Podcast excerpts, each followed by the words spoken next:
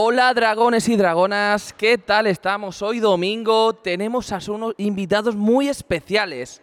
Estamos con Pascu y Rodri de Destripando la Historia. Muy buenas, Pascu y Rodri. Muy buenas. ¿qué tal? Bueno, ¿habéis sincronizado la voz? Se nota, se nota que, vamos, se nota que trabajáis juntos, sincronizáis las voces ya y todo. Bueno, pues vamos a hacernos unas pequeñitas preguntas así rápidas, ¿vale? Para conoceros un poquito más. La primera sería, ¿por qué decidisteis haceros youtuber? Eh, no decidimos realmente hacernos youtubers. O sea, yo empecé un canal con el objetivo un poco de, pues, de enseñar un poco lo que sabía hacer, a ver si encontraba eh, trabajo de lo mío, que era ser técnico de sonido, hacer grabaciones y producción musical. Y todo eso, bueno, pues fue evolucionando poco a poco hasta lo que soy. Realmente, o sea, fue un proceso muy largo, no fue voy a ser youtuber. Nosotros, de hecho, eh, nos consideramos al final creadores de contenido, hemos acabado siendo youtubers porque es la plataforma en la que estamos, pero lo principal es que creamos contenido y lo, lo ponemos igual en Facebook que en YouTube, pero nadie dice Facebooker, entonces, bueno. Oye, nueva palabra, Facebooker, acordaros. Eh, ¿Qué es la parte que más os gusta y la que menos de lo que creáis? Eh, a mí, evidentemente, la parte que más me gusta es eh, cuando eh, planear todo el vídeo, buscar la información de cada personaje, el, estilo de música, tal. Al final lo más coñazo es tener que hacerlo, porque es un proceso largo, pero al final yo creo que se disfruta todo. No tengo un, un momento que odie, realmente. ¿Tú sí? A mí, no, a, a mí, bueno, la parte, pero es una parte muy pequeña, ¿no? La parte, una vez ya está terminado y está subido el vídeo, hay que subtitularlo en la herramienta de YouTube. No lo soporto, me, me parece aburridísimo, eso, eso no, no puedo con ello.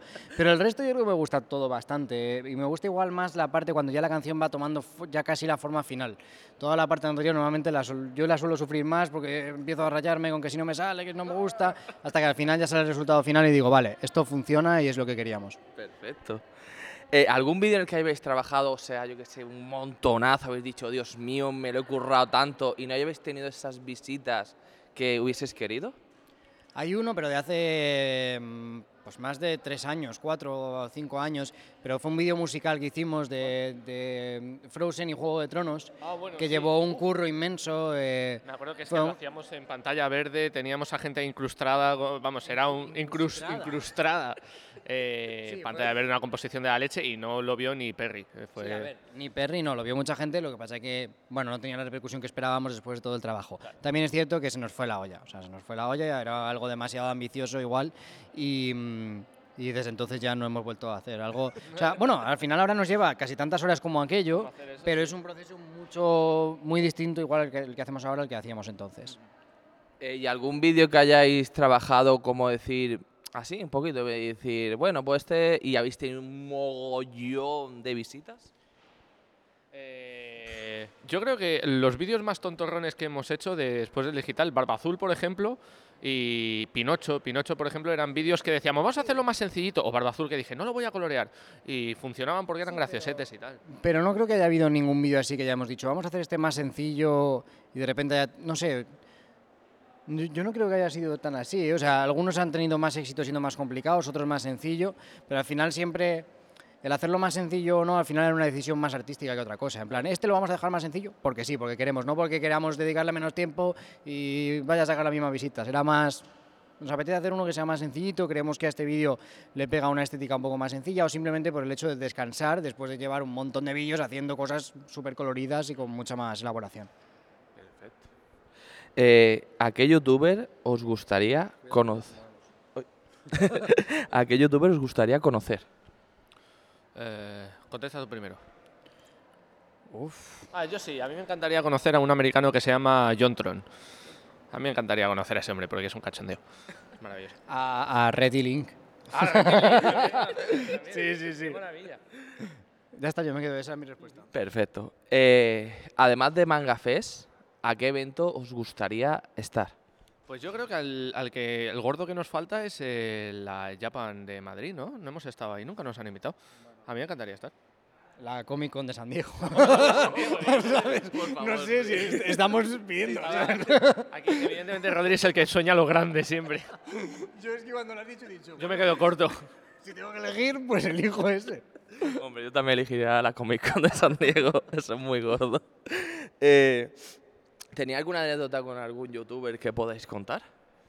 Eh, sí, eh, con Loulogio, con Isaac, en Gijón nos metieron en una escape room que era por todo el recinto de, de un, de la Metrópoli Comic Con de Gijón. Nos metieron, no. Nos lo hicimos voluntariamente. ¿eh? porque fuimos de colegas hacer un escape room por- por todo el evento. Fue una anécdota muy guay porque al final nos encerraron en un container con un zombie que resulta que era fan, el actor que hacía de zombie. Y entonces todo el rato se decía, Era un tío caracterizado con, con, con prótesis y todo tal.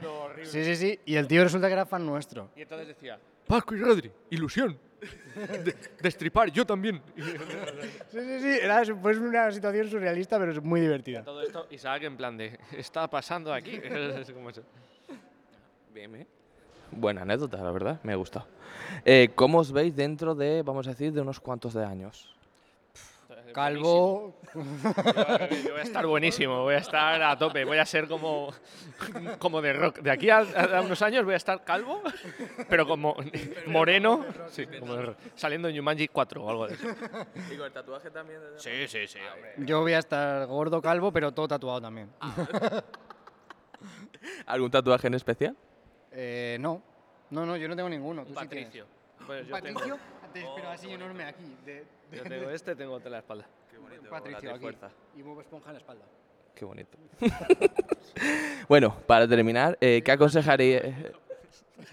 Por favor. Esto es para que no puedas marcar el vídeo como contenido para niños. Estamos ayudando. Para terminar, ¿qué aconsejaríais a aquellas personas que quieren empezar a hacer como vosotros habéis empezado o hecho?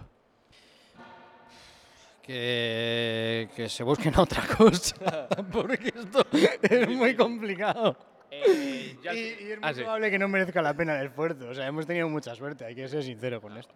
Yo al final que como dedicarse a esto es dedicarte a lo que te gusta, que hagas lo que te gusta, lo que se te da bien, estudies, no, no significa estudies en una academia, quiero decir, te informes de lo que haces para hacerlo mejor y a gusto y haz lo que tú sabes hacer, no intentes meterte en donde lo que no eres, ¿sabes? O sea, haz lo que sabes hacer y ya está.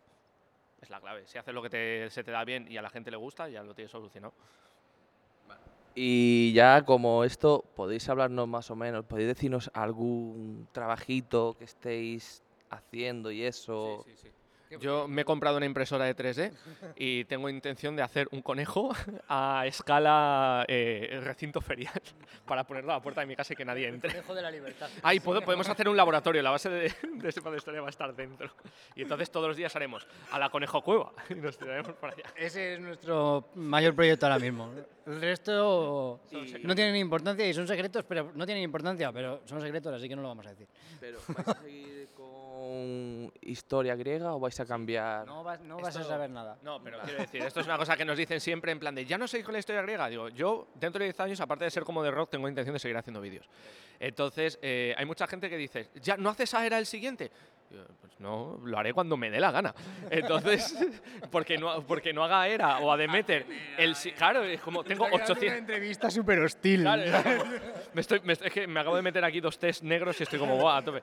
Que, Me he acabado antes de salir. que la cosa es que, en plan de, porque no haga todo, toda la mitología griega de seguida y la exprima y la estoy ordeñando ahí como, como una vaca hasta que la deje seca, no significa que no vaya a hacer un vídeo de mitología griega dentro de tal. Entonces, nosotros es lo bonito que estamos abiertos a hacer todo tipo de cosas y nunca sabes lo que te va a tocar. Es como un huevo kinder. No, la verdad que es un bucón, me ha encantado. La historia, el todo entero, vuestro trabajo es una maravilla. Y bueno, señores, hasta aquí el vídeo con Pascu y Rodri. Muchas gracias por vernos. Y aquí seguimos en Manga Fest. Adiós.